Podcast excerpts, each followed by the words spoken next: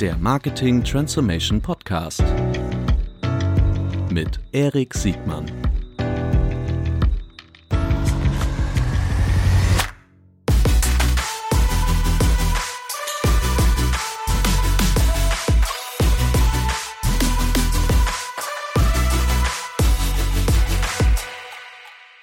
Herzlich willkommen zu einer neuen Folge des Marketing Transformation Podcasts. Heute mit Frank Rauchfuß. Herzlich willkommen, Frank. Vielen Dank für die Einladung. So, Frank, du bist, ähm, werden wir gleich sagen, du wirst dir gleich vorstellen, du bist äh, ein Martech-Unternehmer, Geschäftsführer von DivaE slash Intelliate. Du bist ein E-Commerce-Experte, nicht nur E-Commerce, sondern auch in der Telekommunikation. Ach, ein ganz breiter Experte bist du. Und wir haben heute im Grunde zwei Themen.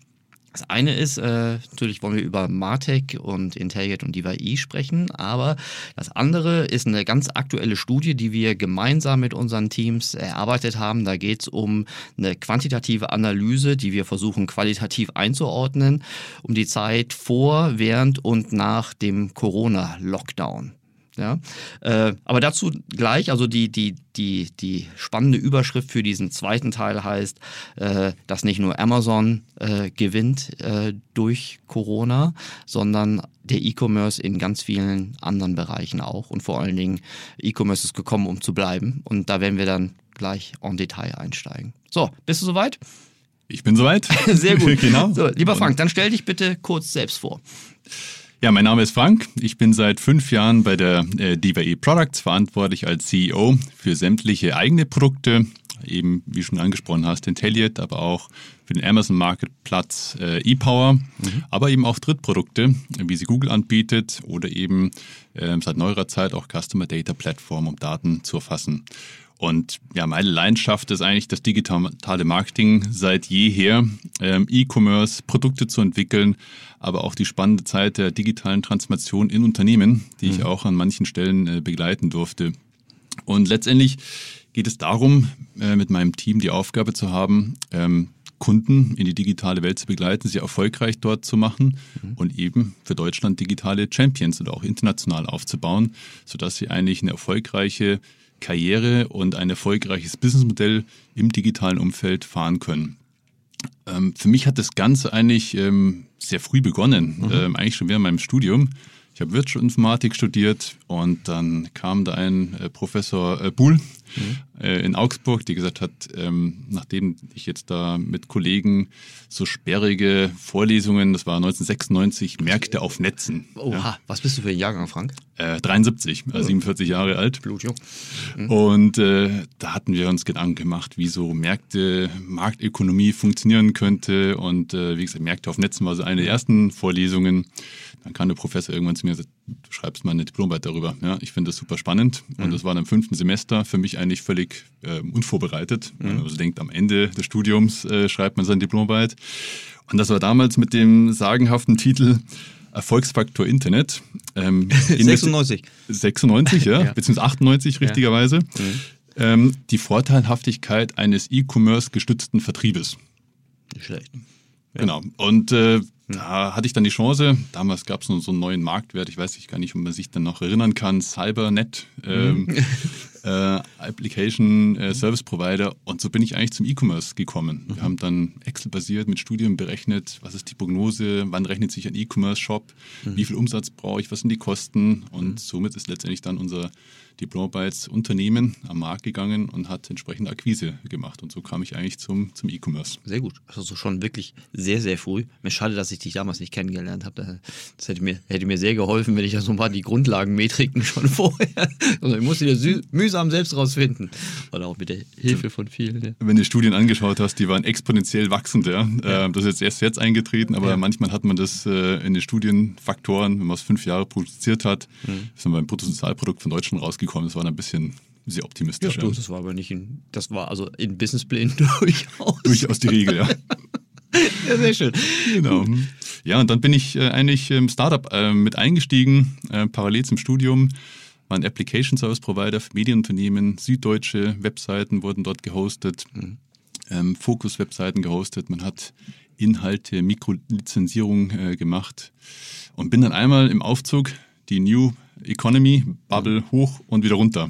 Also von himmelhoch jauchzens bis dann ähm, letztendlich auch wo die ganze Bubble geplatzt ist, ja, das mhm. miterlebt, was ich nicht äh, missen möchte und mich mhm. durchaus auch geprägt hat. Also im Jahr 2000? 2000, 2001. Das muss man, das muss man den jüngeren Zuhörern genau. sagen, sonst denken die dann, wir meinen 2009 oder so, die richtige Bubble. genau, die richtige Bubble ist dann äh, da, da geplatzt ja. und ähm, bin dann zur Unternehmensberatung, habe dort mein Wissen, was ich im E-Commerce-Bereich aufgebaut hat, ähm, eingebracht bei Capgemini Medienunternehmen, Telco-Unternehmen äh, mhm. betreut, mhm. im Bereich jetzt E-Commerce, digitale Geschäftsmodelle aufzubauen.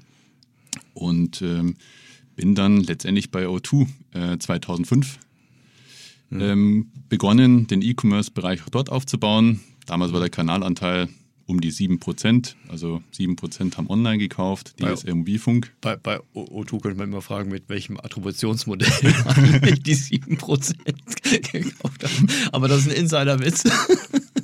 Entschuldigung, wollte ich nicht unterbrechen. Also es war nach Umsatz äh, ja. gemessen, ja. Genau. Also es war schon nach Umsatz äh, gemessen. Mhm. Und ähm, ja, habe das dann äh, erfolgreich bis äh, 25 Prozent äh, hochgepusht, mhm. habe die Portale äh, betreut, aufgebaut, also alles, was o2.de war. Mhm. Durfte sogar noch Map-Portale mit aufbauen. Mhm. Da, das glaube ich, da erinnern sich auch nur noch wenige Leute daran, ja, was so ja. Wallet Garden äh, Lösungen ja. waren. Ja, unglaublich. Und, ja, und ähm, habe dann letztendlich das ganze Geschäft ähm, soweit für O2 entwickelt, bis dann äh, der damalige CEO René Schuster zu mir und äh, Jens Pape, der heute ja. CIO bei Xing ist, gekommen ist, sagt, mhm. schön, dass der Kanal mhm. 25 Prozent hat, aber mhm. es gibt ja dann noch 8.000, 10.000 Kollegen mhm. und wir möchten das ganze Unternehmen digitalisieren. Mhm. Und so wurde ich dann verantwortlich für die Digitalisierung von Telefonica. Mhm. Das, war das überhaupt schon damals O2, als du eingestiegen oder war das noch FIAC Intercom? Oder? Es war damals bereits O2. Mhm, da hat damals O2 ähm, FIAC Intercom gekauft mhm. und später wurde dann durch die Übernahme Telefonica O2 mhm. und jetzt ist eben Telefonica Deutschland, mhm.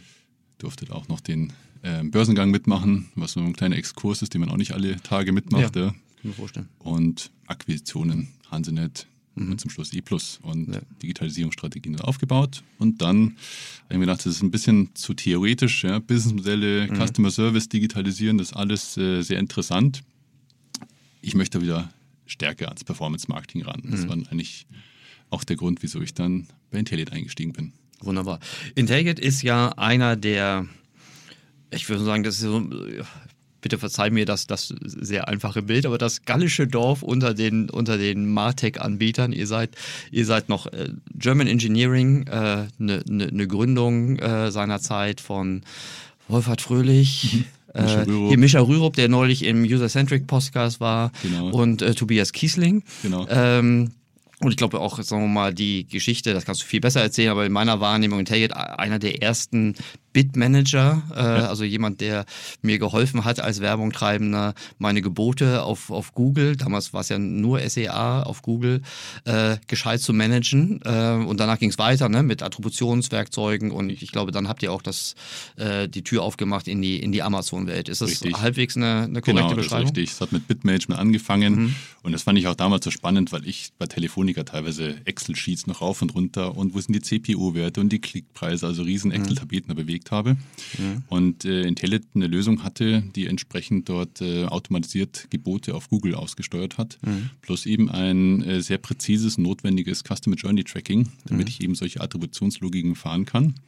Und letztendlich das, was mich immer bewegt hat äh, auf der anderen Seite, Unternehmensseite, war, äh, welchen Kanal, äh, welches Budget zuzuordnen, zu mhm. investieren, Grenzkostenbetrachtungen drauf zu machen, um die ideale Budgetallokation zu finden. Mhm. Und das kann man sich vorstellen, dass mit Excel und Co. und ein bisschen BI-Logiken, ja. das nicht äh, ganz unaufwendig ist. Ja, ja das ist ja ähm, auch etwas, was ich glaube, das kann man gar nicht oft genug wiederholen.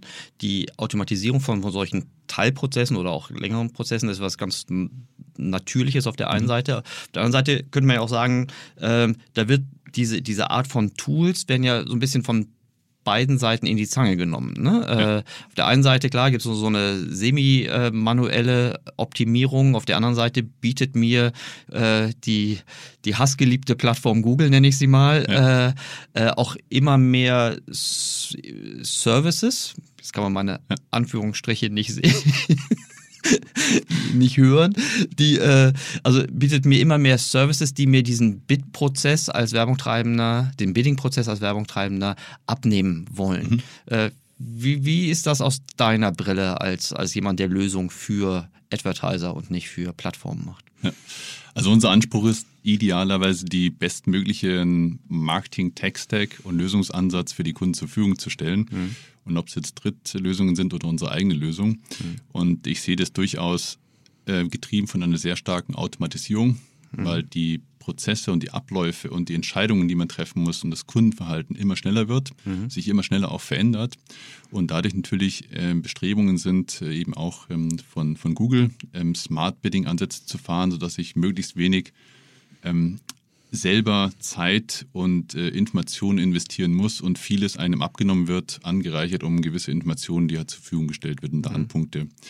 Das ist natürlich einerseits sehr schön, mhm. weil ich dadurch mich auf andere Dinge konzentrieren kann. Mhm. Andererseits ist es, glaube ich, schon wichtiger als Marketing-Manager und Performance-Marketing-Manager zu wissen, warum Dinge passieren mhm. und es nicht nur einer ja, gewissen Blackbox anzuvertrauen, mhm. ja, die ähm, smart ist, mhm. aber man muss auch verstehen, in welche Richtung sie smart, smart ist. Smart ist, für ja. wen sie smart ist. Ja, den Begriff genau. Blackbox und Google habe ich ja noch, noch nie im Zusammenhang gehört.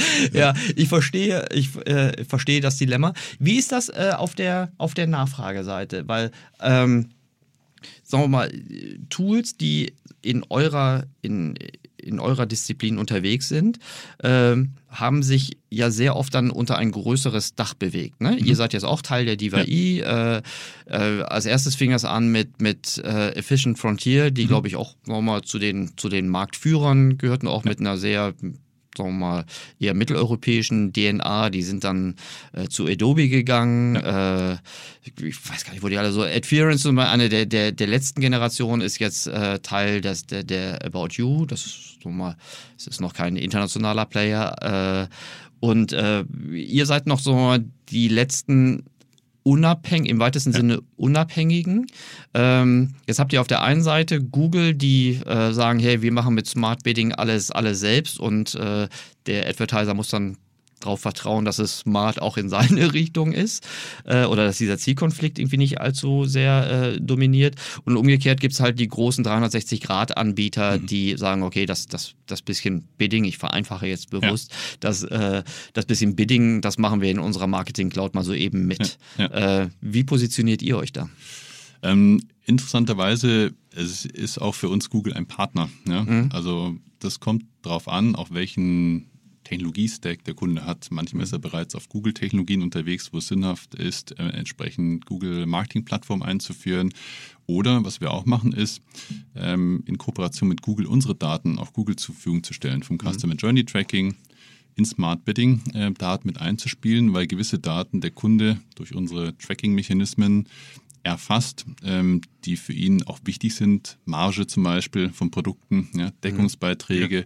andere Attributions- äh, oder attributierte Daten, mhm. die wir dann wieder auch einer Smart Bidding-Lösung zur Verfügung stellen können. Also es ist eine mhm. gewisse Koexistenz, die mhm. wir dort haben, ähm, wo aber durchaus Kunden auch sagen, ich möchte gerne eine sehr starke Transparenz haben. Ich möchte dort wissen, wann was wie passiert. Mhm. Ich möchte das sehr präzise für mich auch erfassen, vielleicht nochmal exportieren, verschiedene Systeme. Mhm. Und die bleiben oder nutzen dann sehr, sehr gerne ähm, Intelligent-Lösungen oder Amazon-Lösungen von uns, ähm, die mit Transparenz und äh, Offenheit in jegliche Richtung ähm, punkten. Mhm. Meine, meine, meine Vermutung wäre jetzt, dass ihr eine Kundengruppe ansprecht, die bereits schon auf, auf sehr, sehr hohem Effizienzniveau operiert, operieren muss aufgrund mhm. des, der Margensituation des Wettbewerbsdrucks. Ja. Äh, das weiß ich natürlich auch, weil wir jetzt diese gemeinsame Studie gemacht haben, auf die wir gleich zu sprechen kommen, ja. ohne dass ich exakt weiß, wer sich dahinter verbirgt, aber ich weiß, über welche Verticals wir da gesprochen haben. Und wenn ja. man jetzt über äh, zum Beispiel über äh, Versandapotheken spricht, wenn man über Consumer Electronics äh, spricht, wenn man über im Buchbereich würde ich es jetzt entspannt sehen, sehen, weil ja. äh, es gibt zwar Amazon, aber eine Buchpreisbindung. Aber ja. es gibt oder auch Sport, Fashion etc. Das sind alles Vertical, wo sich der Wettbewerb nicht der Schwarz unter den Fingernägeln gönnt. Und wenn man da äh, den von dir beschriebenen Grenznutzen nicht richtig greift, egal was die wesentlichen Faktoren sind, dann dreht man sich ganz schnell aus dem Geschäft raus. Ne? Äh, treibt euch diese, diese Effizienz, die eure Kunden von euch fordern, auch in eurer Produktentwicklung ja. weiter an? Absolut. Also wir entwickeln sehr eng auch mit unseren Kunden. Mhm. Wir bekommen viele Impulse von unseren Kunden. Natürlich gibt es auch Marktimpulse, die wir verwenden und unsere eigenen Ideen, ähm, dort entsprechende Produkte weiterzuentwickeln. Mhm. Und äh, du hast absolut recht. Also der Fokus ist ähm, natürlich sehr stark auf äh, B2C-Kunden. Ähm, mhm. weil wir unseren Fokus durchaus auch auf E-Commerce-Kunden äh, mhm. legen. Mhm. Aber das äh, reicht, sagen wir, branchenunabhängig. Ja? Von einer Versicherung bis hin zu einem E-Commerce-Sportshop ähm, bis hin zu ähm, vielleicht äh, anderen Kategorien, die wir dort bedienen. Online-Apotheken hast du mhm. gerade äh, ähm, gesagt. Aber letztendlich sind es meistens Unternehmen, die eine gewisse Digital Maturity erreicht haben oder mhm. wir ihnen helfen, dass mhm. sie eine Digital Maturity erreichen und an diesem E-Commerce-Spiel erfolgreich teilnehmen.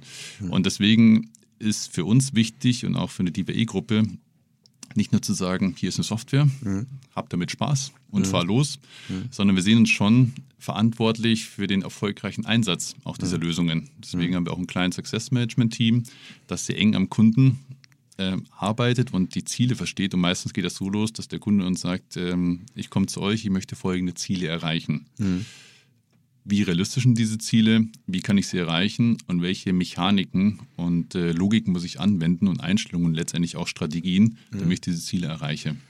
Und dann verpflichten wir uns quasi genau diesem Ziel zu sagen, okay, das nehmen wir mhm. eigentlich fast schon partnerschaftlich, unternehmerisch mit den Kunden an und mhm. sagen, das ist damit auch unser Ziel und wir werden es beide gemeinsam erreichen. Das ist ja auch eine riesen Herausforderung für beide Seiten, also für den Nachfrager auf der Advertiser-Seite im E-Commerce, als auch für den Anbieter im, im Martech-Adtech-Bereich. Äh, äh, also ich glaube, jeder, der schon mal so eine Herausforderung war, äh, die nächste Stufe zu, zu erklimmen zu müssen, kann man ja fast mhm, sagen. Ne? Ja. E-Commerce ist ja längst nicht mehr so spaßig, wie es vor 10, 15 Jahren mal war. Mhm. Äh, aber diese nächste Stufe zu erklingen, allein, dass du so ein, ein kleines Success-Team hast, was deine Probleme versteht und dann auch die Chance hat, überhaupt zum Beispiel mit der Entwicklung in Interaktion zu treten. Ja. Ne? Das ja. ist ja etwas, was viele zuletzt irgendwie vor zehn Jahren erlebt haben, dass, dass ihre Bedürfnisse in eine, in eine vielleicht in, eine, in, in ein Feature oder eine Produktroadmap reingekommen gekippt werden. Ja, das ist ein spezielles äh, Profil, was man auch mitbringen muss. Man muss technologiebewandert sein. Mhm.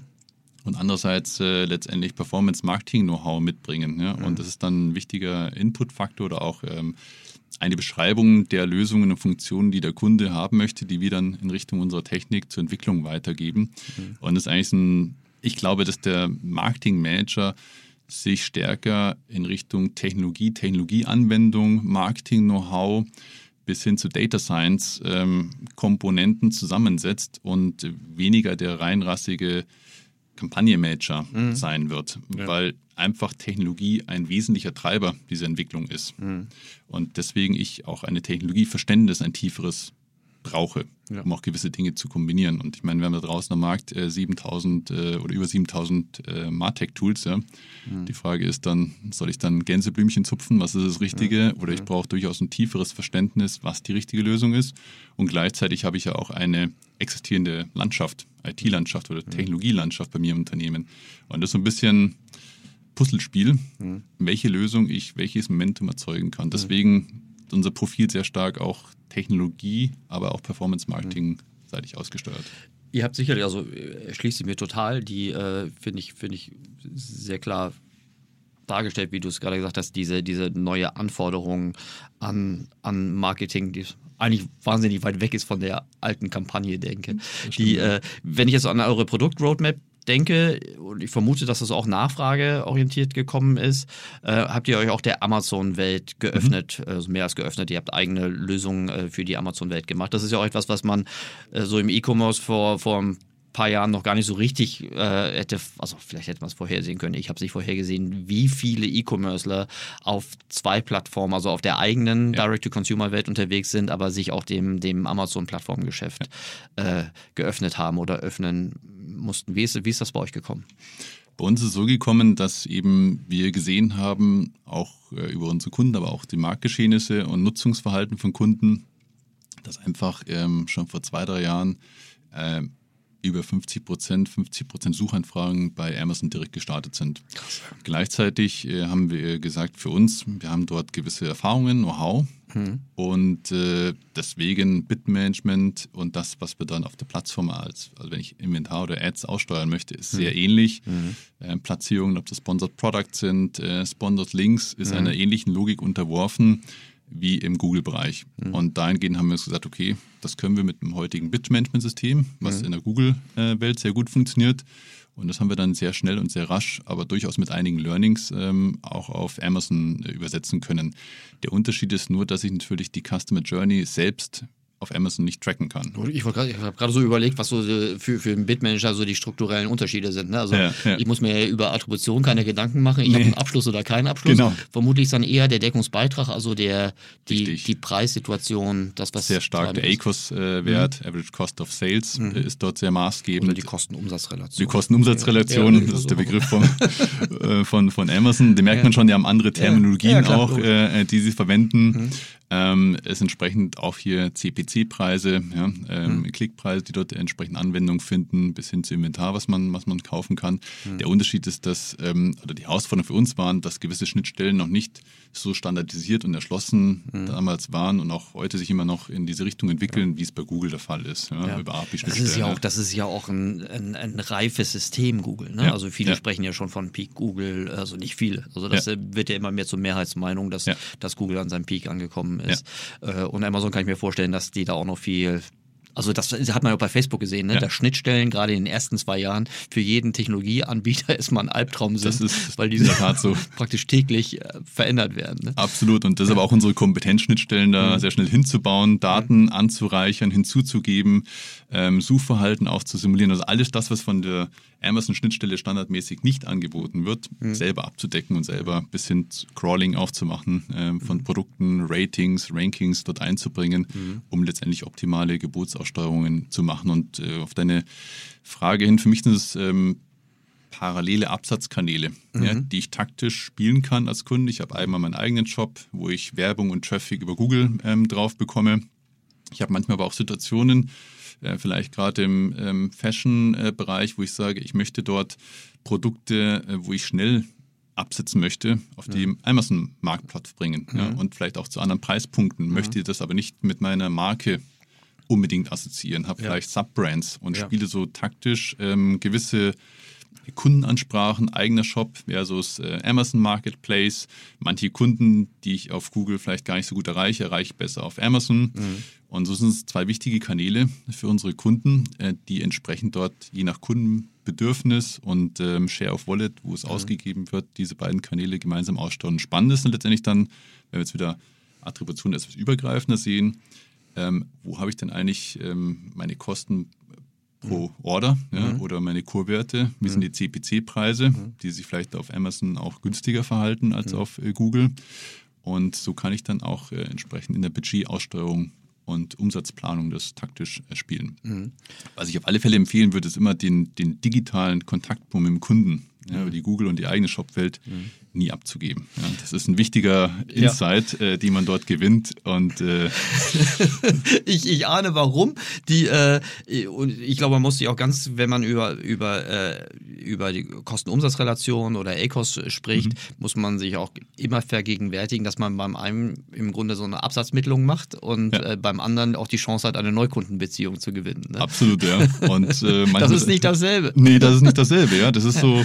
Ja, die andere Welt äh, ist halt äh, Marktplatz und da setze ich den Kunden halt äh, mhm. vor der Tür ab, dann mhm. passiert da irgendwas drin mhm. ja, und dann kommt er wieder raus und ich sehe eine Bestellung. Ja. aber welche Artikel im Warenkorb gelegt worden sind, vielleicht wieder rausgenommen worden sind, wie lang auch eine Kaufdauer ähm, war, ja, diese ganzen Faktoren, die ja durchaus wichtig und relevant sind, die sehe ich natürlich dort äh, nur sehr eingeschränkt bis gar nicht. Aber Frank, das Zentrale ist doch, dass, die, dass, die, dass der Zweitkauf auf Amazon oder der Folgekauf bei Amazon nicht zwangsläufig wieder bei mir sein muss, sondern dass da jedes Mal die Würfel neu zurückgewählt werden. Nur, dass es das nicht mal gar keine Würfel sind, weil es kein Zufall ist, sondern ja. wenn ich dann nicht das, die beste Bewertung und den besten Preis zu, für ein Produkt zu einem Zeitpunkt habe, dann kriegt es halt mein, mein Wettbewerber. Ja, ich habe mir sagen lassen, das kann auch in einen tödlichen Kreislauf führen, richtig? Das ist absolut richtig, ja. ja. Genau. Also ähm, da muss man echt also aufpassen mhm. und sich sich auch taktisch äh, oder strategisch positionieren, mhm. dass man sich nicht in eine ähm, komplette Kanal- oder Abhängigkeit begibt, ja? mhm. ähm, die dann bei manchen ähm, Positionen und Punkten, die ich besetzen möchte, auch Preispunkte, wie du mhm. sagst, dann eben ähm, schlecht für mich ist. Ja. Umgekehrt, und das ist schon fast eine, eine schleichende Überleitung in unseren zweiten Teil, umgekehrt können Preispunkte ja in beide Richtungen gehen. Ne? Richtig, man, ja. man, hat ja auch die Möglichkeit, wenn man sie bewusst spielt und wenn man ein Produkt hat, was eine ordentliche Nachfrage generieren kann, wenn man irgendein Alleinstellungsmerkmal hat und wenn es nur die Warenverfügbarkeit ist, ja. äh, hat man ja auch die Möglichkeit, äh, Preise natürlich nur auf anständigem Niveau, aber Preise auch nach oben zu ziehen. Deckungsbeiträge Absolut. können sich ja auch ausweiten äh, lassen. Äh, das kann man als Direct-to-Consumer-Brand äh, machen und das kann man aber noch einfacher auf den, auf den Plattformen äh, tun. Ja. Ist das auch etwas, was deine Kunden ganz bewusst ausspielen?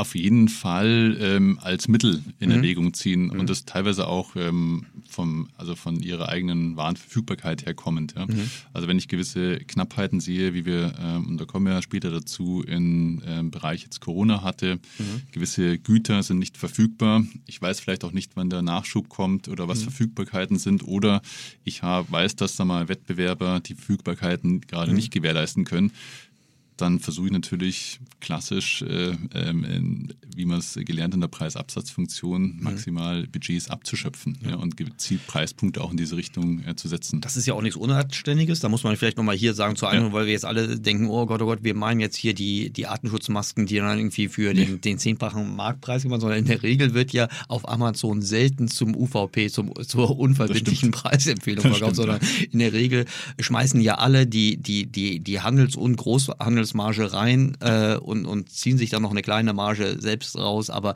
im Wesentlichen wird ja auf Amazon, ich glaube, das ist jetzt eine faire Verallgemeinerung, ja. wird deutlich unterm UVP verkauft. Stimmt, und es gibt manchmal Situationen, da gehen wir ein bisschen dichter an den UVP ran. Ja, so, ja, ne? Also es ist nichts, nur damit wir jetzt hier äh, nicht hier den, den, den, den Wucher also, Wir sprechen jetzt nicht von Preisverwerfungen, ja.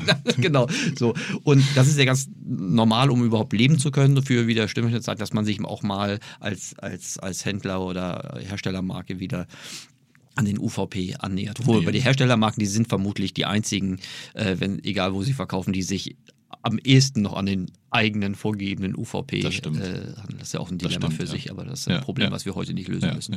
Okay, sehr gut. Die, ähm, also nur um das, um sagen wir, dieses Kapitel abzuschließen, ähm, Amazon, alles, was ich als, als, als E-Commercer brauche, um auf, auch auf dieser Welt, also in der westlichen Welt größten äh, Warenhandelsplattform irgendwie absetzen zu können. Dafür habt ihr, habt ihr auch weitere Lösungen, die ähm, und ich, ich bin sicher, dass das noch weiter an, an Bedeutung gewinnen wird. Ne? Also das ist ja auch kein Geheimnis, ne? weil die, die, die Macht von Amazon, äh, da muss man kein Prophet sein. Nee. Die wird sehr wahrscheinlich nicht abnehmen. Nee, und das ist äh, eine interessante Entwicklung, weil immer mehr Media-Spendings ja, mhm. oder ähm, Werbeausgaben auf Amazon äh, stattfinden mhm. und die halt eine deutlich ähm, höhere Wachstumsrate haben, als es in der ähm, Google-Welt ist und das letztendlich dem, ja, dem Nutzungs veränderten Nutzungsverhalten geschuldet ist. Ja, dass ich sage, okay, ich habe äh, bei Amazon ähm, vielleicht ein breiteres Produktportfolio, habe geringere Suchkosten, habe vielleicht Rezessionen, mhm. auch wenn sie manchmal ähm, durchaus äh, kritisch zu betrachten mhm. sind, ja, im Sinne von Wahrheitsgehalt, mhm. mhm. an den ich mich zumindest orientieren kann.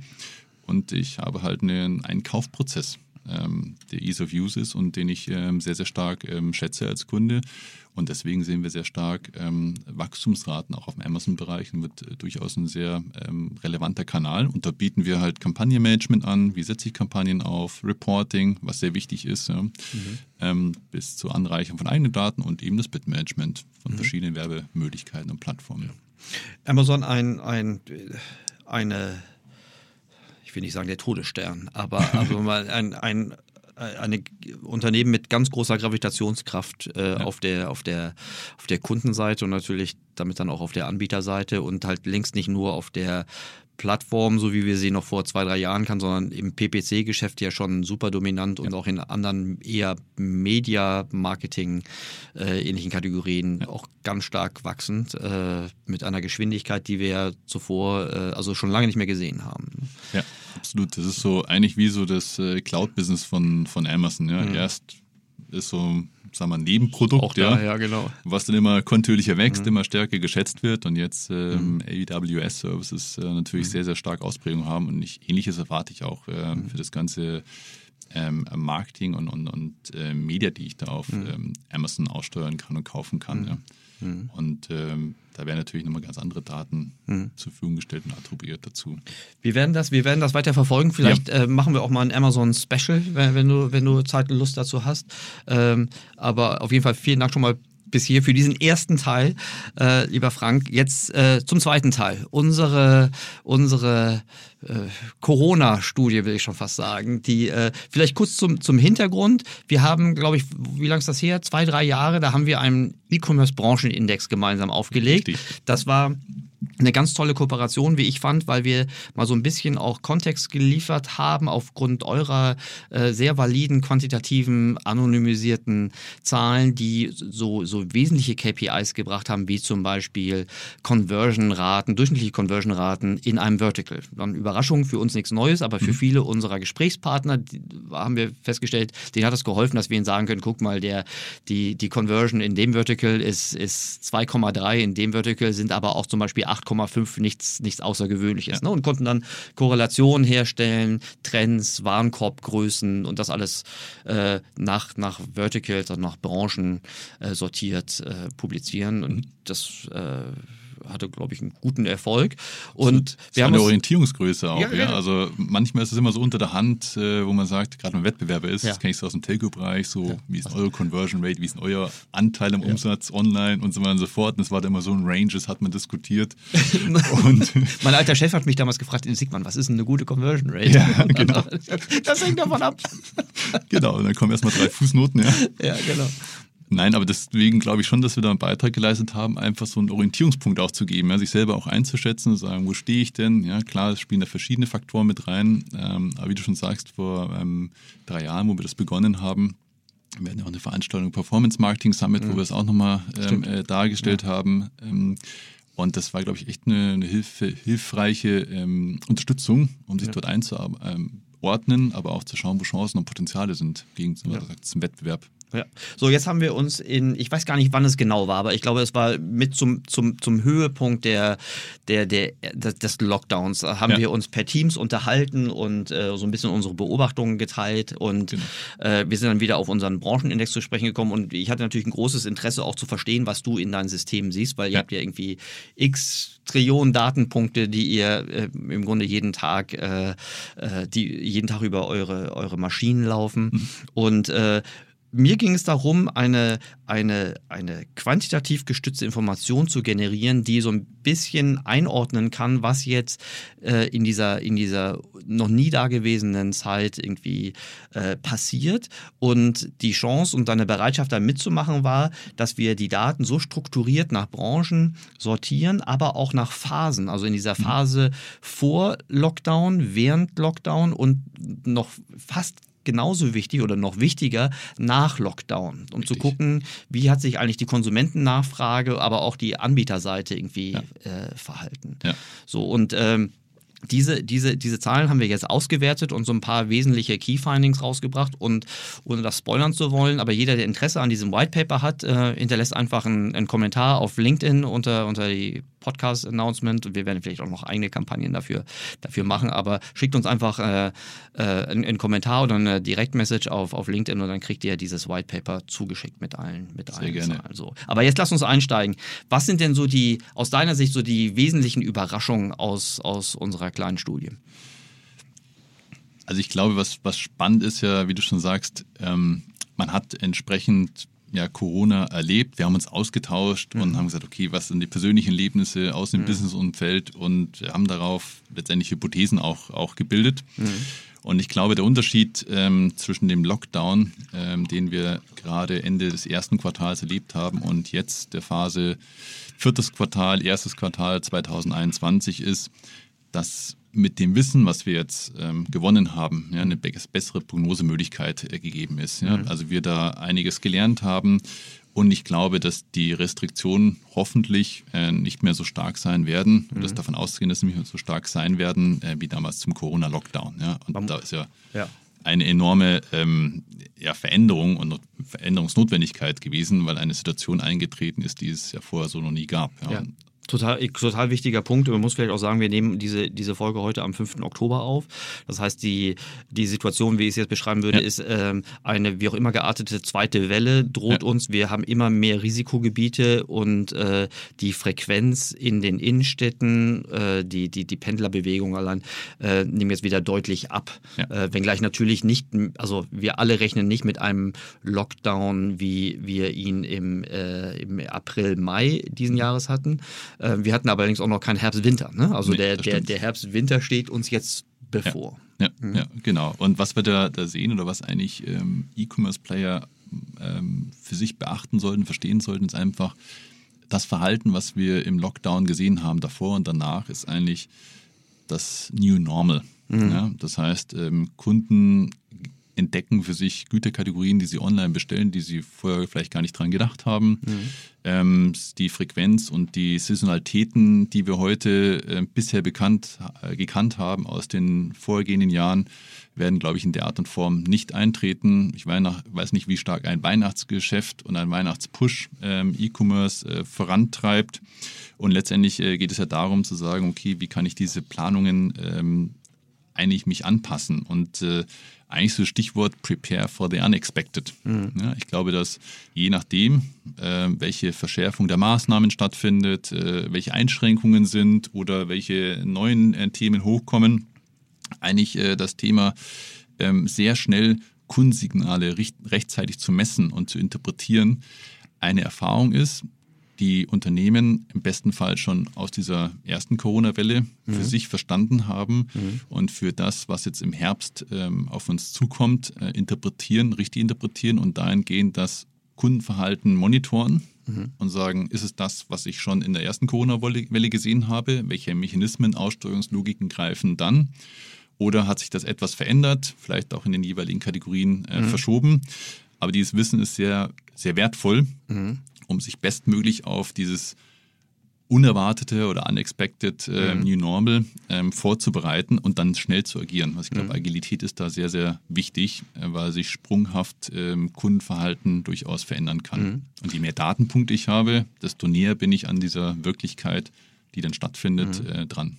Also ich, ich übersetze das so, dass, also ich glaube, das, was alle rein intuitiv mitgekriegt haben oder aus der ersten Beobachtung ist, dass es in dem Moment, wo ein dieses unerwartete Ereignis kam, es eine, einen riesen Nachfragepeak Ja. gegeben hat, auf den so richtig keiner vorbereitet war. Richtig. So. Und das ist auch etwas ähm, Einmaliges. Wir gehen davon aus, dass dieser, dieser Sprung jetzt so nicht nochmal passieren wird, oder das kann, man ja hoffen, aber die Reaktion, die es dann am Markt gab, also wie zum Beispiel, wenn Warenverfügbarkeiten runtergingen, wenn äh, Systeme äh, vielleicht nicht mehr handlungsfähig waren, also weil zum Beispiel äh, Baufinanzierungsanträge nicht mehr bearbeitet werden konnten, ne? äh, dann in der Lage sein zu können, zum Beispiel Kampagnen abzuschalten. Äh, wenn ich nicht mehr in der Lage bin, Kapazitäten zu beschaffen oder, oder äh, Lieferketten auch unterbrochen Genau, waren, ja. so. Dann aber wirklich ganz konsequent auch Kampagnen wirklich ausschalten, Kunden zu informieren, mit Kunden auch eine klare Kommunikation einzuhalten, was möglich ist und was auch nicht möglich ist. Das ist etwas, was wir, was wir gelernt haben. Absolut, ja. Ein, ein weiterer Punkt, den wir, glaube ich, auch beobachtet haben, ist, dass die, dass es nach diesem ersten Peak sicherlich dann wieder einen Rückgang dieser ganz, wir haben gesehen, dass Conversion-Raten auf einmal sich verdreifacht haben, ja, zumindest kurzfristig. Ähm, und Sessions, also äh, die Customer Journey dramatisch kürzer äh, wurde, also alles sprach dazu, dass das im Grunde jetzt Impulskäufe sind, die der kurzfristigen Bedarfsdeckung irgendwie dienten. Aber ich glaube, dass das vielleicht Überraschende danach war dann, dass das Niveau nicht mehr auf, äh, auf ein auf ein Durchschnittsniveau gefallen ist, sondern immer noch, je nach Vertical, immer noch leicht bis, bis deutlich erhöht ähm, zur, zur ursprünglichen Welle. War klar, das kann man sich ja vorstellen, weil im Grunde die These ist jetzt, dass die High Street, äh, die Fußgängerzone, dass die nicht mehr so frequentiert wurde wie, äh, wie, wie ursprünglich äh, Absolut. vorgesehen. Und das ist auch etwas, wenn man jetzt in die zweite Phase guckt, äh, was ein Marketier lernen muss, dass er zum Beispiel seine, seine Marketinginitiativen äh, der Situation anpasst. Ne? Also viele haben ja auch, hat man halt auch gesehen, dass die PPCs auch runtergegangen sind. Absolut, also die PPCs runtergehen, wie du Die sagst. PPCs mal schauen, ähm, ja. Mhm. ähm, ähm, dass man sagt, die CPCs gehen deswegen runter, weil ich ähm, entsprechend aus dem Markt kurzfristig rausgehe. Ich mhm. habe eine Verfügbarkeit, die ich nicht gewährleisten kann mhm. ähm, oder ähm, Lieferketten oder andere Dinge sind ähm, unterbrochen worden. Das andere ist, man hat auch bei den Waren, die sehr stark nachgefragt worden sind, ähm, E-Commerce bzw. Electronic äh, Goods, ja, ähm, äh, teilweise im, im, Buchbereich, teilweise im Sportbereich, also alles, was jetzt ähm, aufgrund der neuen Lebenswelt und äh, Arbeitsumgebung Anpassungen erfahren hat, wo ich einen Bedarf hatte, mhm. ein sehr starker ähm, Natural Pull, würde ich mhm. sagen, also natürlicher Bedarf da war und es dann fatal wäre zu sagen, ich investiere weiter in Marketing, wenn eigentlich der Kunden mhm. Nachfrage extrem angestiegen ist. Mhm. Da ist eher dann das Ziel zu sagen, wie steuere ich denn eigentlich meine Warenverfügbarkeit ja. geschickt aus, ja, ja. um all diesen Bedarf zu bedienen oder mir vielleicht auch ähm, entsprechend geschickt die Kunden zu suchen, mhm. die für mich besonders wertvoll sind, mhm. die vielleicht einen, einen, einen, höheren Customer Lifetime äh, Value für mich bedeuten, die vielleicht Neukunden sind und nicht nur Einmalkäufer sind, sondern kontinuierlich mich auch äh, äh, begleiten werden ja, und sehr solche Maßnahmen Punkt. zu machen. Sehr, sehr guter Punkt. Das wäre ja auch gerade im Anschluss auf das, was wir in dem ersten Teil besprochen haben, wenn ich zum Beispiel die Möglichkeit habe, Direct-to-Consumer, also Direktkundenbeziehungen ja. zu, äh, zu machen oder über Plattformen anonymen Absatz äh, zu ja. betreiben, dass ich dann vielleicht doch das Interesse eher habe, ähm, Kunden, die ich auch noch ein zweites Mal begrüßen kann, äh, zu halten. Absolut. Und oder auch äh, Deckungsbeiträge zu, zu generieren, die ich äh, vermutlich auch, auch brauchen kann, um in einer verschärfteren Wettbewerbssituation wieder ausreichend trockenes Pulver zu haben, um wieder in die Neukundenakquise einsteigen zu können. Mhm. Und, das, und, ich glaube, die, die, wenn ich gerade bei Neukunden bin, wenn ich dann ein positives Erlebnis erzeugt habe, Ware ist verfügbar, Ware ist fristgerecht, wie versprochen, angekommen. Mhm. Ähm, ich bin sehr zufrieden. Mhm. Ja, ist eine hohe Wahrscheinlichkeit, dass diese Customer Experience, die ich vermitteln konnte, ja, ähm, zu einem Zweit-, Drittkauf weiterträgt, weil mhm. ich in einer besonderen Situation von diesem Unternehmen Unterstützung gefunden habe, mein Bedarf gedeckt worden ist und auch das Verspro äh, Versprechen gehalten worden ja. ist. Und das ist, glaube ich, die Experience. Wenn man diese schafft oder ähm, gezielt aussteuert, dann hat man da auch ähm, die Möglichkeit, denen, die vielleicht eine andere Experience vermittelt haben. Mhm. Teilweise hat man auch gesehen, Warenverfügbarkeit nicht mehr da. Mhm. Ich verkaufe aber dennoch ab und auf einmal bekomme ich Nachrichten, Ihre Ware wird nicht in drei Tagen da sein, mhm. sondern in drei Wochen, sechs Wochen vielleicht. Ja. Dann Storno-Quoten, die dann mhm. vielleicht anspringen, auch mit kalkuliert worden ist. In der Börse wird man sagen, man hat Leerverkäufe äh, ja. gemacht. Ja. ja. Ähm, das ist natürlich dann eine Experience, die sich Kunden schon merken und sagen. Also ja. da ist auch durchaus mit meiner Erwartung irgendwo gespielt worden. Ne? Ich glaube, glaube, man kann ja schon sagen, also unsere initiale These war ja, dass nicht nur Amazon zu den Gewinnern gehört, sondern dass äh, der E-Commerce in seiner Breite zu den Gewinnern gehört. Ne? Zum einen, wie du vor, eingangs schon sagtest, dass viele Kunden zum ersten Mal auch neue Bestellwege ausprobiert und erf positiv erfahren haben. Ja. Äh, auf der anderen Seite geht aber ja auch der Wettbewerb auch in einem Vertical nicht weg und äh, die Kunden messen sich ja dann oder orientieren ihre Kaufentscheidung immer an der letztbesten äh, Erfahrung. Das heißt, genau, genau solche Sachen, wie du, wie du sagst, wie Lieferzuverlässigkeit, äh, Kundenservice, äh, aber auch die Bewertung, die dann ja. Äh, das dann ausdrücken, hm. die sind total wichtig für die, für die Retention und den Zweitkauf. Ne? Aber ich glaube, was man festhalten kann, ist der Umsatz, den wir vor Corona im Einzelhandel gesehen haben, also Umsatz pro Quadratmeter, mhm. de facto so schnell nicht wieder stattfinden kann und wird. Allein aufgrund der Einschränkungen, äh, wir haben uns unterhalten, dass er fast schon eine oder tendenziell High Street äh, ähm, jetzt nicht Phobie, aber eine mhm. Unsicherheit, eine sehr starke mhm. geprägt ist. Das heißt, äh, muss ich dort in den Laden reingehen? Kann ich mir das nicht über andere digitale Kanäle äh, beschaffen? Und diese äh, sag mal, Learning Experience ja, in mhm. der Corona-Zeit gemacht worden ist. Ja, mhm. was mache ich denn, wenn die gängigen Geschäfte, die mhm. ich besuche, mhm. nicht mehr geöffnet haben oder ich eingeschränkt bin oder ich auch äh, vielleicht eine gewisse Angst äh, äh, mitschwingt. Und das ist, glaube ich, davon hat der E-Commerce und E-Commerce-Handel stark profitiert. Ja. ja. Und auch Anteile im Filialgeschäft abgenommen. Und ähm, das ist, glaube ich, ein Punkt, äh, wo die Unternehmen, die eben multi-channel-fähig sind, wenn sie Filialgeschäfte haben und Online-Geschäft, diese Customer Journey und veränderte Customer Journey mitbegleiten können und die natürlich Online-Pure-Player sind, natürlich überproportional davon äh, ja. profitieren. Ja. Ich möchte mir noch gar nicht ausmalen, wie ähm, das äh, Q4 für den stationären Einzelhandel ausgeht. Ja. Ähm, Also das für mein Dafürhalten, so jetzt so das, was man auf, aufgrund von, von quantitativen Bewegungsdaten, also im Wesentlichen sind es ja unsere Freunde von Google, die uns dabei helfen, ja. den relativen Frequenzverlust in den Innenstädten äh, äh, aufzuzeigen. Boah, das sieht, dramatisch. Das ja. sieht schon ganz schön nach einem roten Ozean aus. Ja, ne? ja definitiv. Also es ist also wirklich hart, weil die Mieten als solches ja nicht runtergehen, also mhm. gerade in High Streets, ja. Also das heißt, ich habe weiterhin Kosten, ja, vielleicht mhm. kommt der eine oder andere Vermieter mir entgegen aber ich brauche diesen fehlenden Umsatz pro mhm. Quadratmeter. Ja? Mhm. Und wenn ich den nicht äh, schleunigst wieder erreiche, ähm, ist einfach das Geschäftsmodell, die Tragfähigkeit in Frage gestellt. Jetzt abhängig natürlich nochmal von den Margen, mhm. die ich dort erziele. Aber das ist, ähm, das ist schon eine, eine ziemliche Herausforderung, äh, die mhm. da in Q4 stattfinden wird und nach mhm. Q1 reinreichend. Jetzt ähm, das Problem war ja schon vorher da, muss man sagen. Also mhm. äh, Frequenzrückgang in den Innenstädten ähm, haben wir auch schon, schon vorher erlebt. Ähm, nur jetzt ist das natürlich nochmal ein Brandbeschleuniger, was, ja, was, was wir hier erleben. Äh, umgekehrt sehen wir ja aber auch, dass zum Beispiel Average Order Values im, im E-Commerce zum Beispiel hochgegangen ist. Jetzt kann ja. man sagen, entweder machen die jetzt einfach immer weniger Transaktionen mit einem höheren Warenkorbwert oder, das ist jetzt eine These, die wir, glaube ich, jetzt hier nicht abschließend belegen können, ja. aber dass zum Beispiel auch eine, eine Umverteilung der Kaufkraft zum Beispiel von Reise in, in Sachwerte irgendwie äh, stattfindet. Das heißt, ja. so eine mutige These ist das gar nicht. So, wissen wir ja, Reise ja. zum Beispiel als Vertical haben wir jetzt praktisch aus unserer Betrachtung rausgenommen, Richtig. weil das ist, das hat fast das, nicht stattgefunden. Als wir da auf die Zahlen stattgefunden haben. ich, ich, ich hätte, hätte man sich die Stornoquoten anschauen können. Genau, da, da hat man ja eher negative Umsätze wegen, der, wegen der ganzen äh, äh, äh, Stornos.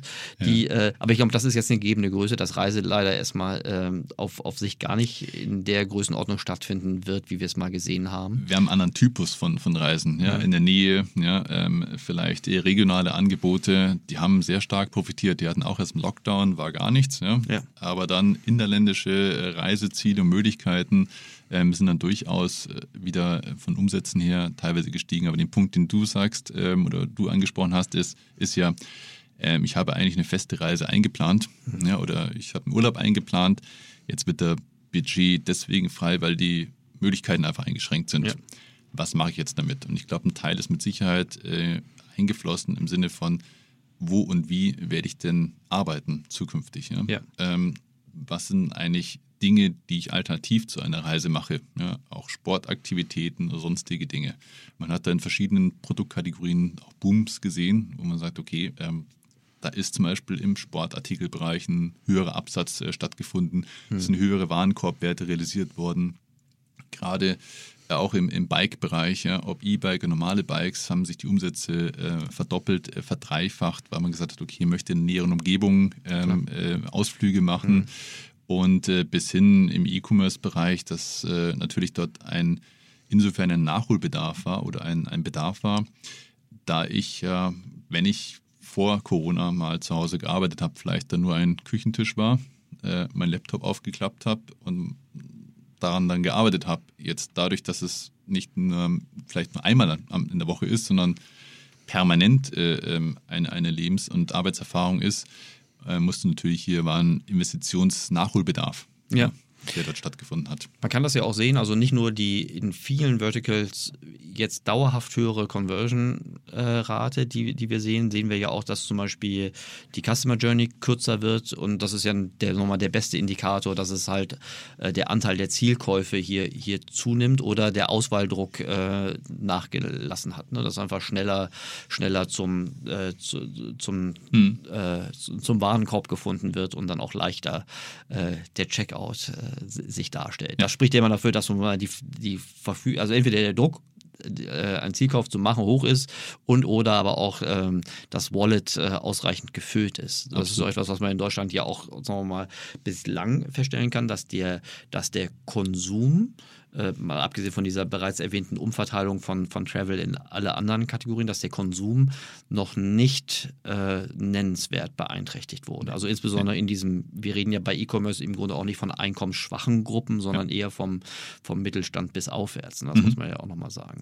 So, das äh, könnte jetzt theoretisch auch nochmal kippen, aber sehr wahrscheinlich noch nicht im Q, Q4 oder Q1. Nee, also wir, wir, sehen keinen Nachfrageschock, ja, dass man sagt, okay, man ähm, reduziert sämtliche Ausgaben ähm, sofortig mhm. und äh, spart äh, auf das, was äh, momentan nicht beschrieben werden kann. Ähm, Stichwort äh, eine, eine signifikant äh, ansteigende Arbeitslosigkeit, die mich mhm. zu solchen Entscheidungen äh, führen. Ähm, das sehen wir heute noch nicht und durchaus diese Schnelligkeit, einen Kauf ähm, abzuschließen, ist auch ein Effekt, den wir in Corona gesehen haben, mhm. insbesondere bei Gütern, die halt ja, verfügbar waren, aber musste nicht, sind sie noch in zwei, drei Wochen verfügbar. Ich brauchte sie auch sofort. Mhm. Also teilweise waren gewisse Laptop-Kategorien ausverkauft. Mhm. Unternehmen waren auch teilweise gar nicht vorbereitet. Ja? Die hatten dann teilweise noch Desktops, PCs. Ja. Und auf einmal mussten dann ihre, ihre Mitarbeiter ähm, entsprechende Ausstattung bekommen, dass sie sofort von zu Hause ähm, arbeiten können und ihrer Tätigkeit äh, nachgehen bis hin ähm, Monitore äh, für zu Hause, Equipment, äh, was notwendig war. Und da ging es eigentlich, wie schnell muss mhm. ich bestellen, damit ich eine Sicherheit habe, dass der Artikel nicht ausverkauft ist oder zu einer späteren Verfügbarkeit nur noch da ist, was natürlich diese Customer Journeys in der Zeit deutlich verkürzt hat. Ähm, gleichzeitig sehen wir dort durchaus einen anhaltenden Effekt, weil ich ja vielleicht auch im Gesundheitsbereich, ähm, wo ich jetzt nicht mehr in die Apotheke mhm. reingegangen bin, sondern online bestellt habe, mich daran gewöhnt habe mhm. und gemerkt habe, eigentlich brauche ich gar nicht mehr so lange. Und ob ich jetzt fünf, sieben, acht Portale, Webseiten vergleiche, ich weiß, was ich brauche, ich weiß auch, dass es ankommt, ich bin mir auch eine, der Qualität bewusst und der Lieferfristen. Und deswegen komme ich einfach viel schneller zu Entscheidungen. Mhm. Ne? Und äh, ich kann es auch durchaus auch stärker in meinen jetzigen Arbeitsablauf einplanen, ne, mhm. wo ich vielleicht in meiner Arbeitszeit etwas gehindert war, zu sagen, ich muss es über mobil bestellen oder ich muss dann in der Früh recherchieren, ich bestelle dann abends oder ein äh, paar Tage später. Da habe ich dieses, also in dieser Zeit natürlich jetzt mit verändernden Arbeitswelt auch die Möglichkeit, sofort zu bestellen oder schnell zu recherchieren und zu kaufen. Ja. Umso wichtiger ist es dann letztendlich als Unternehmen in dieser in diesem Zeitpunkt maximal gut präsent zu sein, weil wir wissen, die Entscheidung wird sehr schnell getroffen. Es ist nicht mehr eine längere Journey und teilweise im Buchbereich hat sie sich um über die Hälfte verkürzt, ja. teilweise im Sportartikelbereich auch um 30, 40 Prozent verkürzt. Ja. Das heißt, äh, neben gestiegenen Warenkorbwerten sind auch eigentlich die Zeiten deutlich reduziert äh, worden. Heißt aber auch, entweder bin ich dann genau an diesem Punkt präsent und da als Unternehmen oder it's done. Ne? Ja. Und das ist, glaube ich, nochmal eine Zuspitzung der ja. Informationen, die ja. ich vom Kunden brauche, Kaufsignale, wo ich dann genau im Relevant Set ähm, sein muss die ich richtig, inter, genau, richtig und rechtzeitig interpretieren und vor allen Dingen auch exekutieren muss, äh, wie ich die richtig verstehe. Die, ähm, wir haben ja eine ganze Menge, müssen wir ein bisschen auf die, auf die mhm. Zeit, wir haben eine ganze Menge Daten, die je nachdem, für welches Vertical ich mich am meisten interessiere, sicherlich einen großen, großen Nutzwert ja. äh, äh, haben können. Das sind ja also nur die, die, die Branchen, äh, die wir haben sind zum Beispiel äh, im Buchbereich, im, im äh, Sportbereich, in, in, in Gesundheit, mhm. in, in Consumer Electronics, äh, Fashion, glaube ich, ganz, ganz wichtig. Und dort gibt es sozusagen wie durchschnittliche Warenkorbwerte, mhm. es gibt die Conversion-Rate, es gibt die Dauer bis zur Conversion, die Anzahl der Touchpoints, die äh, der Anzahl, äh, also die, der, der Split des Traffics zwischen Desktop und Mobile-Traffic, aber auch sowas wie zum Beispiel ähm, die, die, äh, den SEA-Anteil an der Conversion, die, die CPCs in der Conversion etc. Und dann ein Umsatztrend, ne, der, ja. der nochmal darstellt. Also alle diese Zahlen, die ähm, stellen wir gerne zur Verfügung, unter ja. der Voraussetzung, dass äh, sich die Interessenten bei uns melden. Genau. Äh, und dann schicken wir die schicken wir die, die gerne zu. Aber ich glaube, das ist ganz, ganz wichtig, um zu sagen, dass das sehr, sehr relevante, detaillierte Zahlen sind, die auch außerhalb von Corona, glaube ich, äh, analog zum Branchenindex von aus dem Jahr 2017 mhm. ähm, ganz interessant sind und gerade auch diese Aufteilung nach pro äh, Pre-Lockdown, während mhm. Lockdown mhm. und äh, Post-Lockdown. Ich glaube, bis zur KW irgendwie bis im September gehen wir. Ne? Genau, bis Ende, Ende August soweit haben ja. wir sie, sie erfasst, ja. Mhm. Und letztendlich ist eine, ja, neben der Makroebene, was sind so Veränderungen, die wir wahrnehmen, mhm. haben wir eine Projektion, wie du sagtest, in die Verticals rein, mhm. auf die Mikroebene. Was heißt mhm. das für gewisse äh, Bereiche? Welche Veränderungen haben wir dort, dort gesehen? Und eigentlich dort Schlüsse rausziehen, das wissend, wie verhalte ich mich oder wie könnte ich mich bestmöglich aufstellen in Q4 und Q1 nächsten Jahres. Ja, und deswegen ist es super spannend, auf die Daten zu schauen. Mhm. Ich glaube, es nicht ähm, dass wir sagen, das wird genauso wieder passieren. Ja. Ja, und eigentlich jetzt nur noch die Parameter einstellen und auf Autopilot. ich glaube, das ist der schlechteste, genau. der schlechteste äh, Ratschlag, den man genau. geben könnte. Ja. Und verfrüht in die Weihnachtszeit äh, verschwinden. Nein, ich glaube, äh, es wird da durchaus wieder ein, von dieser extremen Notwendigkeit, jetzt Güter und Produkte zu verkaufen, ja, mhm. schnell zu agieren. Es hat sich relativiert und es ist ein neues Niveau. Ähm, mhm und Plateau gefunden worden ja. für Warenkorbwerte, CPC-Werte und so weiter und so fort. Dieses neue Plateau auf diesem aufzusetzen und das für sich zu nutzen, ja, ja. das ist eigentlich das Spannende. Das ist, das ist total total wichtig. Also gerade wir haben das so in unserer Zusammenfassung genannt, hatten wir so diese drei Punkte, ne? Adapt to the New Normal, was immer der New Normal eben Q4 ja. am Ende dann sein wird. Ne? Wir wissen nur, dass wir, dass wir eine hohe Flexibilität brauchen, um auf dieses neue Normal irgendwie eingehen zu können. Ja. Ne? Und im Q4 durch dieses Weihnachtsgeschäft kann das nochmal ganz anders aussehen. Ja. Ähm, nur die Reaktion, ne? also dass äh, wir zum Beispiel Preiseanpassungen, Gebotsstrategien anpassen, das ist etwas, was viel, viel schneller, viel, viel flexibler passieren muss. Das haben ja. wenige gute E-Commercer schon gut gemacht. Das werden jetzt deutlich mehr ja. besser beherrschen. Es kann ja zum Beispiel auch sein, dass die zum Beispiel auf der CPC-Seite es wieder eine, eine, Schlacht gibt, weil wir sagen, okay, das ist jetzt noch die Möglichkeit, nochmal richtig stark in die Neukundengewinnung äh, zu gehen. Absolut. Da muss ich halt nur in der Lage sein, eine bewusste Entscheidung zu fällen, ob ich entweder in diese Bieterschlacht mit einsteigen möchte ähm, oder eben auch nicht. Das kann ja, ja auch eine, eine, Alternative sein. Wir werden vielleicht auch Verdrängungen sehen ja, von genau. Marktteilnehmern, genau. wo ich sage, ich gehe bewusst dort rein, ja, weil ich ähm, andere Reserven habe ja. als Anbieter. Also vielleicht noch eine Marktbereinigung in Teilen äh, passiert.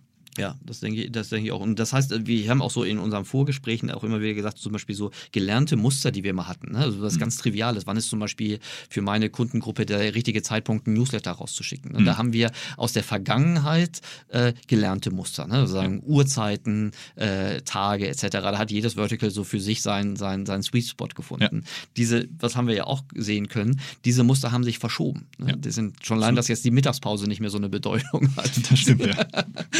Das stimmt auch abends. Also nur, nur, um, um die, das, äh, die, das Arbeitgebermissverständnis aufzulösen. In der Mittagspause gibt es ja. nicht einen Bestellpeak, sondern gab es in der Vergangenheit einen Bestellabfall. Genau.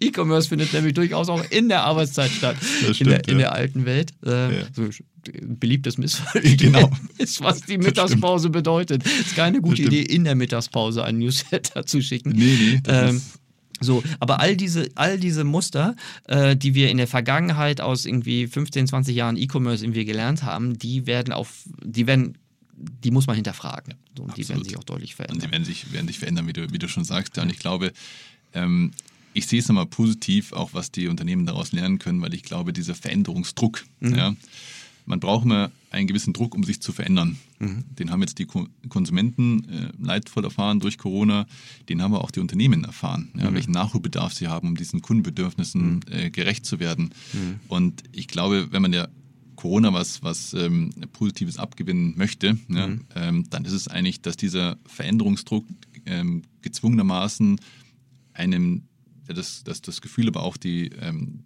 den, den Punkt gegeben hat, sich vom Gewohnten und Liebgewonnenen auch zu trennen. Ja? ja. Das sind eben diese Verhaltensmuster. Ja? ja.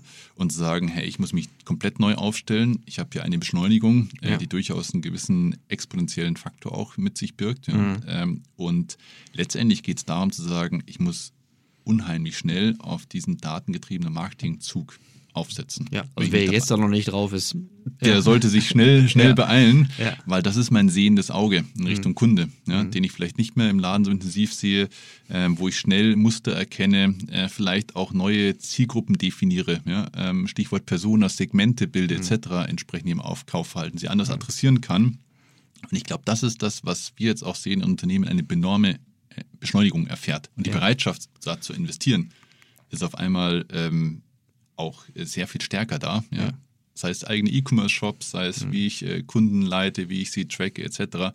Weil, glaube ich, allen bewusst ist, ähm, wenn ich jetzt nicht ja. reingehe und investiere und dieses neue Kundenverhalten verstehe und für mich erschließe, dann kann es sein, dass es durchaus ähm, deutliche Wettbewerbsnachteile hat und auch zu spät ist. Ich glaube, man kann mit gutem Gewissen sagen, es wird keinen zweiten Wake-up-Call mehr geben. Wer jetzt Nein. den Schuss nicht gehört hat, der wird ihn wahrscheinlich auch in Zukunft nicht mehr hören können. Nee, aus anderen Gründen. Nee. Ja. Also das ist, ist glaube ich, äh, wichtig. Ja. Ja, ich, ähm, es hat mir großen Spaß gemacht, äh, lieber Frank, mit dir diese, diese, ähm, zum einen diese Studie, aber auch, äh, was mir genauso Spaß gemacht hat, ist die, ist die Vorbereitung und die Betrachtung dieser Zahlen. Und ich bin sicher, das wird auch nicht aufhören. Ähm, äh, ich bin sehr gespannt, wie sich das Q4 darstellen wird. Ich, äh, es ist, ich, manchmal kommt es mir vor wie so eine Art äh, Gruselfilm, weil auf der einen Seite sind Ja. es super tolle ähm, äh, auch Chancen. Ich denke, dass es für in Summe von den Händlern wenige geben wird, die diese Chancen gut nutzen können. Einige, die es äh, mal vielleicht so mittelmäßig ausschöpfen können und leider ganz, ganz viele äh, geben, die äh, für die das die letzte Chance äh, war, so, so, so leid mir das tut, aber ich glaube, das wird auch eine, eine Marktbereinigung, also insbesondere auch zum Beispiel im Multi-Channel-Handel Absolut, ja. geben. So. Aber wir werden da dranbleiben und gucken, äh, dass wir zumindest mit unseren Daten und der Interpretation so viel so Beitrag wie, wie nur möglich irgendwie leisten können. Also ich halte gerne mit dem Satz, be Ja. disruptive before you get disrupted. ja, Ja. das, Und ich glaube, das ist der Punkt zu sagen, es ist ein Scheitelpunkt aus meiner Sicht zu sagen, jetzt ist die Zeitpunkt, jetzt ist der richtige Zeitpunkt, wenn er nicht schon davor eigentlich notwendig war, aber jetzt ist mehr oder weniger Last Call. Ja. ja. Und Die, ich denke, das ist ein guter Aufruf. Lieber Frank, ich entlasse dich hier nicht, äh, ohne äh, dir meine, meine, meine Lieblings- und Standardfrage zu stellen, wie du persönlich dein Wissen frisch hältst. Das ist eine Heraus Herausforderung, aber ich Ja. habe schon gerade den, den Leitsatz äh, äh, gesagt. Hm. Und ich glaube, das, was man im Job so Spaß macht, das ist kontinuierliche Lernen und ständig Hm. ausprobieren. Und man kann viel lesen, viel Studien machen etc. Aber ich glaube, das, was mir immer geholfen hat, mein Wissen präsent zu halten, ist ähm, ein sehr starker Austausch mit den Kunden, sehr nah am Kunden ähm, zu sein. Ähm, zweitens, Dinge auszuprobieren. Und da gibt es immer Try-and-Error-Rates, natürlich ähm, im besten Fall positiv. Und ähm, letztendlich ähm, Trends auch über Kundenverhalten, aber auch über die Technologieanbieter früher zu erkennen. Also Stichwort Customer Data Platform. Ja, das wird ein Thema sein, wie ich Daten aggregiere. Und so halte ich mein, mein Wissen eigentlich frisch, was eine Herausforderung ist bei den ganzen Dingen, die da ähm, täglich passieren. Aber eigentlich viel selber ausprobieren, wieder hinlegen, wieder neu ausprobieren. Ja. Also eigentlich klassisch, wie es man im Performance Marketing macht, ja. Mit macht man auch AB, Ja. AB-Testing, Ja, ja. Und dann die Lernkurve. Und dann iteriert. genau, genau. Und das hört nie auf. Nein, es hört nicht auf und das hält einen auch jung. Ja? Also es ist ja auch äh, eine gewisse geistige Flexibilität, die man da reinwirft. Und immer eigentlich Abenteuerlust und auch ein Startup-Feeling, ja? Mhm. was da, glaube ich, ganz wichtig ist. Ja. Guter Punkt, sehr guter Punkt.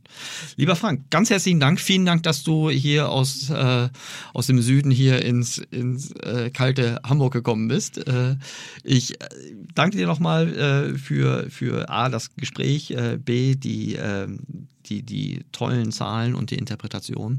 Und lass uns das gerne fortsetzen, äh, gerne auch äh, zum Beispiel in das, das Einsteigen in, in gewisse E-Commerce-Verticals und äh, vielleicht haben wir da auch den einen oder anderen Experten, der uns da aus seiner Perspektive sein, sein, sein Branchenwissen mit zur Verfügung stellt. Nee, sehr, sehr gerne. Herzlichen Dank für die Einladung. Sehr gerne. Und äh, als Münchner kommt man immer sehr, sehr gerne Ja. nach Hamburg, auch wenn es in München gleiche Wettersituation wie in Hamburg auch Okay. geregnet hat. Aber ähm, Hamburg ist eine sehr schöne Stadt, deswegen freue ich mich immer sehr drauf. Sehr gut.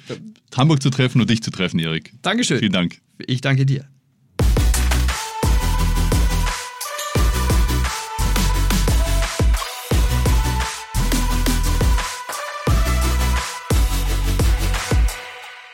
Dieser Podcast wird produziert von Podstars bei OMR.